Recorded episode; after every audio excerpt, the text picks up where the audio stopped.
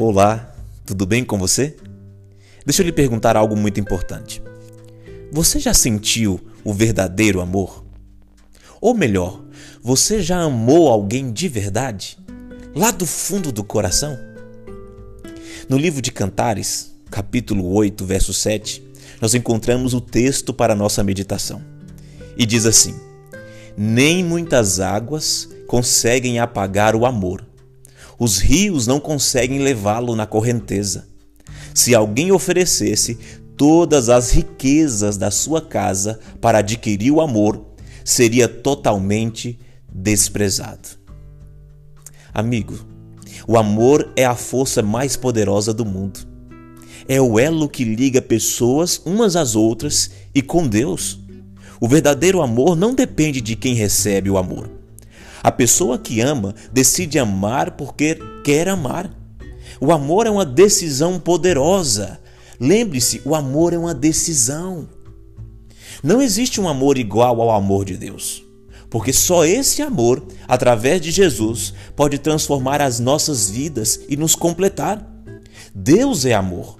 Seu amor serve de exemplo nós devemos amar os outros da mesma forma, incondicional, como Deus nos ama.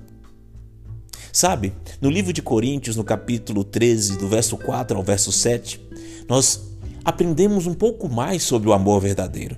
E diz assim: o amor é paciente, o amor é bondoso, não inveja, não se vangloria, não se orgulha, não maltrata, não procura os seus interesses não se ira facilmente, não guarda rancor. O amor não se alegra com a injustiça, mas se alegra com a verdade. Tudo sofre, tudo crê, tudo espera e tudo suporta. Este é o verdadeiro amor. Nós precisamos aprender com o doador do amor, que é Deus. O amor não é um simples sentimento. O amor é uma decisão.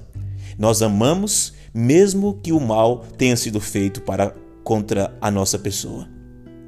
Que a graça de Cristo hoje alcance você. Que a paz dele entre em seu coração e faça brotar o verdadeiro amor pelas pessoas que estão ao seu redor. Um forte abraço e nos veremos amanhã em mais um Evangelho para hoje.